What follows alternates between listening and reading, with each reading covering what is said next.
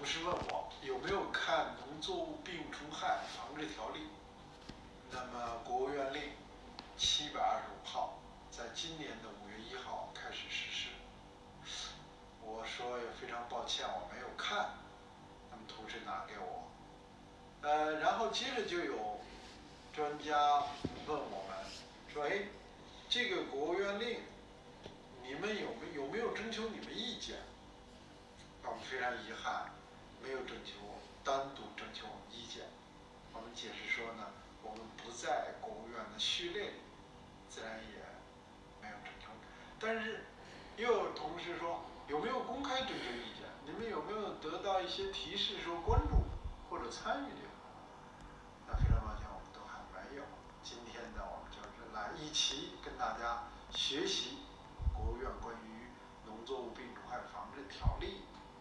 七百二十五，我们看了一下这个令呢。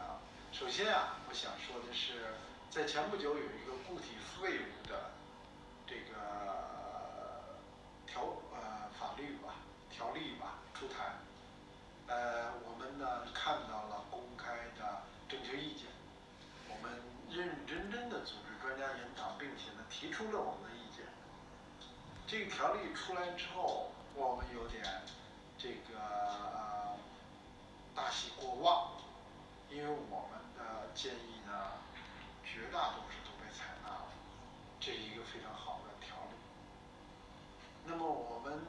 希望各方面的条例呢，都应该公开征求意见，并且应该有意识的联系提醒这些有关的学会、这个行业组织。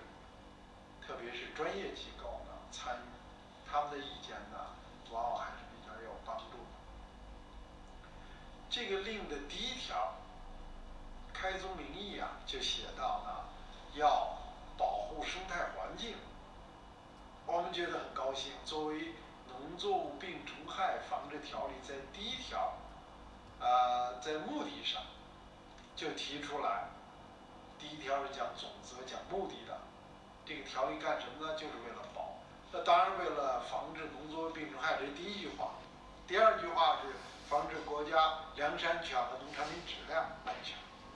第三句就是要保护生态，很棒。全文通读下来，有六处和我们直接相关，在第一条、第十条、第十四条、第十九条、第三十三条和第三十五条。这六处都明确地提出了生物多样性保护、生态环境保护，或者是绿色发展，用词可能略有不同，我们觉得很受鼓舞。在一个农作物病虫防呃病虫害防治条例里边，有六条都直接涉及到了相关内容，我们说我们觉得这是一个很棒的条例，但是呢。我们还是希望，啊，从不同的角度多提些意见，这样希望能够对这项工作有所不利。那我下面剩下的好话就说完了。第一条呢，这个条例有一个比较大的缺陷，就是在第二四条，第二四条里头呢，他提出来，在这个病虫害。鼠害，防治鼠害的时候，他提出来的，呃，除草啊，病虫害啊，呃，两句话，上面是除草剂等，下面是农田灭鼠。他提到了应当防止杀鼠剂危害人畜安全。这句话和第二四条，我们认为是存在严重问题。它应该是说，应当防止杀鼠剂、杀鼠剂，包括除草剂，危害人畜以及其他生物的安全。是不是光防止人畜安全就够了呢？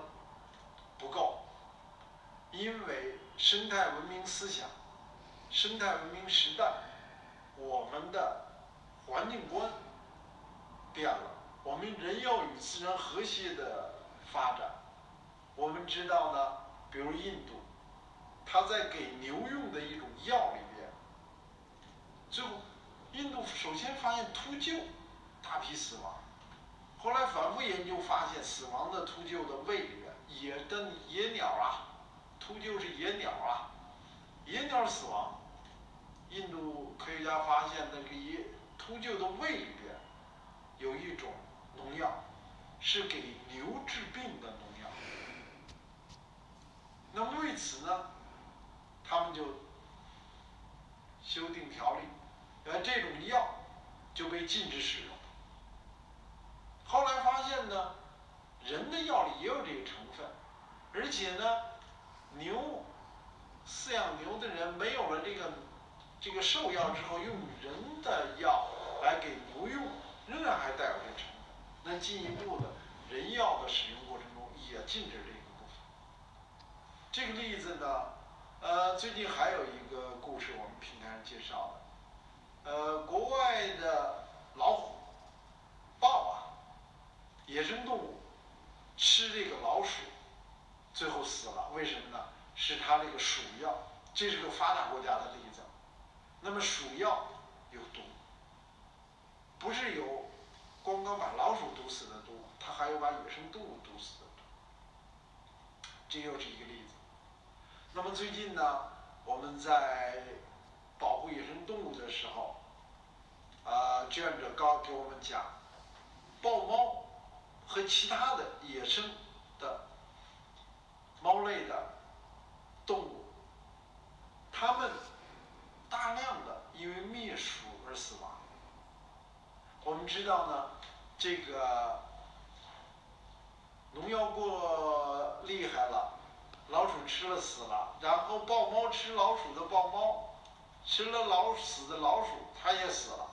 结果野外的控制老鼠的这个生生物力量得到了彻底的、近乎彻底的消灭，这些物种濒临灭绝。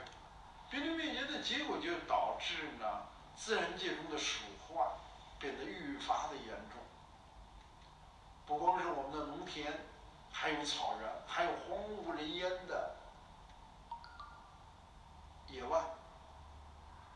这个控制老鼠的生物灭绝，就鼠患泛滥。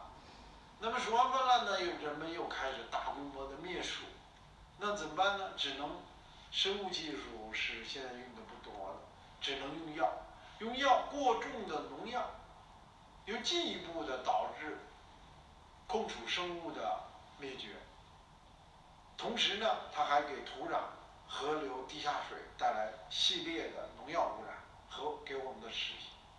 所以，我们不光要注意到人畜的安全，我们在灭鼠的时候，我们在消灭病虫害的时候，我们在除草的时候。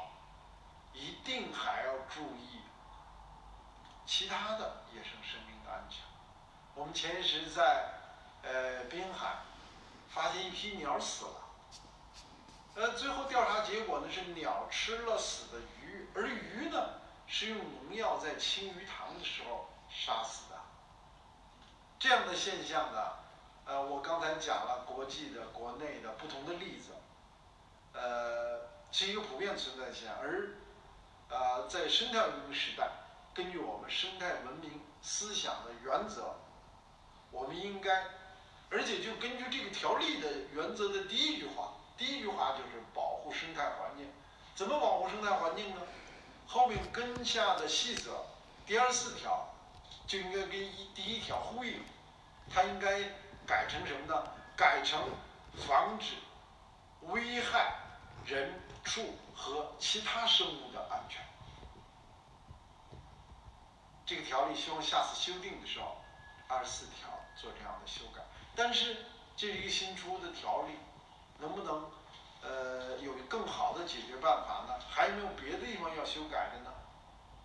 我们刚才讲了有六条涉及到和我们相关的，其中有多条提到的呢？其中六条中的好几条呢，提到的是。要绿色技术，那么农作物病虫害防治的绿色技术是什么？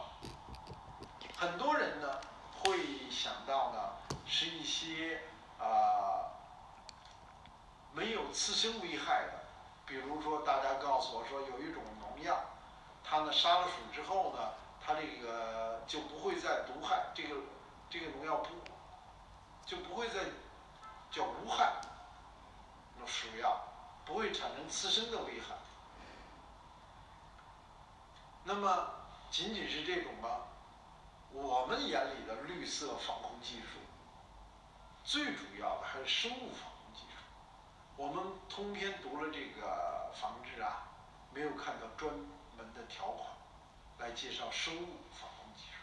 我们知道呢，在我们发明农药之前，地球上整个系生态系统的健康是靠物种之间的生态平衡来维系的。而这个生态系统，它是进化了亿万年的，是非常的有效的、非常有价值的系统。那么我们工业文明之后，大量的采取了工业手段，简单说就是农药。那么农药是工业文明的一个极大成功的产物，但是今天到了生态文明时代，农药就不光有正性的作用。我们辩证的看待农药，它还有极大的负性作用，它对环境和我们的产品都带来极大的负面影响。农药残留啊，在我们的食品里边，它带来危害。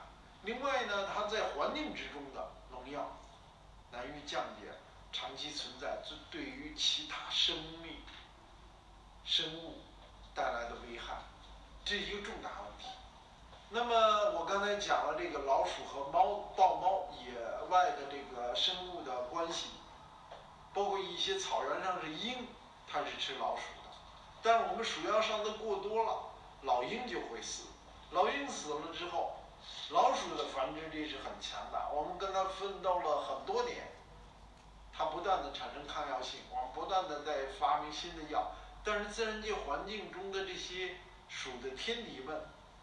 非常遗憾，它们没有鼠这样强大的繁殖力，它们还是在不断的走向灭。所以，防治里边应该加大非常重要的一个章节，就是要有一个专章介绍生物防治技术。那么，我们能不能？我们当然希望了这个条例刚出台，马上修订也不是那么可能。那么有关部门，农业部能不能出来一个关于生物防治的一个部门的啊通知，鼓励加大力度，而是这样做啊，对于我们的真正落实这个条例第一条里提出来的保护生态环境是至关重要的。我们生态环境中现在呢，农业的灭源污染。已经大于了工业的污染，是我们整个环境污染中的一个主力了。那么我们要想建设美丽中，要想建设人类命运共同体，农业的污染，农业污染之中，病虫害防治污染又是农业污染之中的一个大主力军。那么在这个相关的条例中，我们不光是要简单的说绿色手。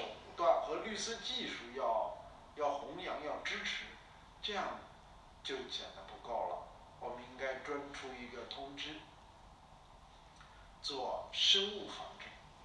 那么这一点呢，从它的呃方法、技术、政策以及之生物防治困难很多呀。它很难控制说，我野外生活让老鹰只吃我们家地里的老鼠，哎，这个做不到。所以它的联防联控，这是一个大的方块，还有一块呢，就是它的公益性。它保护环境和我们是不是呃直接相每一个个体相关呢？似乎不相关，所以它具有极强的公益属性。我们看到一个材料说，呃，某一个省偏远的呃省说，哦，五百万国家每年给他们。作为鼠害的防治，他们钱不够，是啊，他们要是买农药，要到处到荒山碧野、草原，到处去撒投放，这这确实可能不够吧。但是呢，像这样的政府采购去进行公益的、进行生物防治的知识，我们查看相关的材料呢，没有，迄今为止还没有这样一个。实际上，政府有大量资金在做这件事。那么这个时候，草原的防控是应该像大力气在草原上布满了药，最后还是有小孩啊、牲畜啊和其他野生动物为此而付出代价，还是我们同时拿出哪怕一小部分支持生物防治、支持生物防治的技术、支持整个环境生态系统的建设，这一。